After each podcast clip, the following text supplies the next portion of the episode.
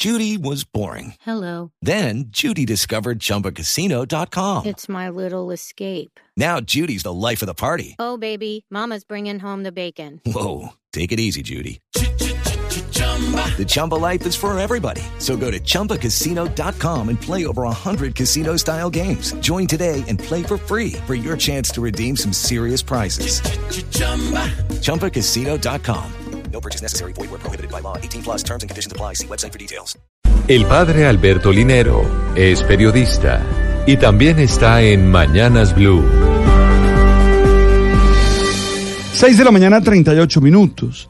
En el 2003 trabajé con J. Mario Valencia en el inicio del programa Muy Buenos Días. Él es una de las personas más creativas y de las que más sabe de televisión de las que yo conozco. Alguien exigente y meticuloso en la preparación de sus programas. J. Mario, de 63 años, sufrió una isquemia cerebral que posteriormente se le convirtió en una hemorragia y está recluido desde el viernes en el hospital de Boca Grande. La verdad, hacemos votos para que se recupere pronto y vuelva a estar con su familia y trabajando en la televisión, que es una de sus pasiones. Pero la verdad, me dejó impresionado algunos mensajes en Twitter. Por ejemplo, leí a Charlie Borges diciendo, ¿ya hay buenas noticias acerca de J. Mario Valencia o sigue vivo? o a Richardo, J. Mario, sigue la luz blanca, no te desvíes. O este otro, Ton. Lo cual es que el infeliz, lo bueno es que el infeliz tiene la reserva ejecutiva al infierno hace rato. Chao, J. Mario. Oigan, realmente estos mensajes son la expresión más vil de la condición humana.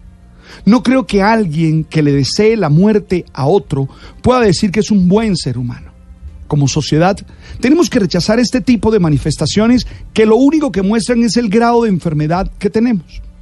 Este tipo de expresiones, insisto, muestran lo primitivo de nuestra condición.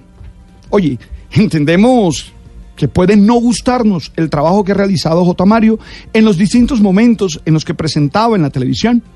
Puede parecernos bueno o malo lo que hace como profesional, pero nada, escúchenme, nada justifica que se le desee la muerte a una persona. Nada. Ojalá lo entendamos así. Sí, no podemos dañar a las personas, ni responder con violencia, ni expresar este tipo de malos deseos por los demás. Quien crea que estas expresiones se pueden entender en broma o son una manera literaria de expresar nuestra oposición, no ha entendido el valor de todo ser humano ni sabe lo que es la dignidad humana. Tenemos que luchar para que esa frase de Voltaire sea realidad. No estoy de acuerdo con lo que dices, pero defenderé con mi vida tu derecho a expresarlo.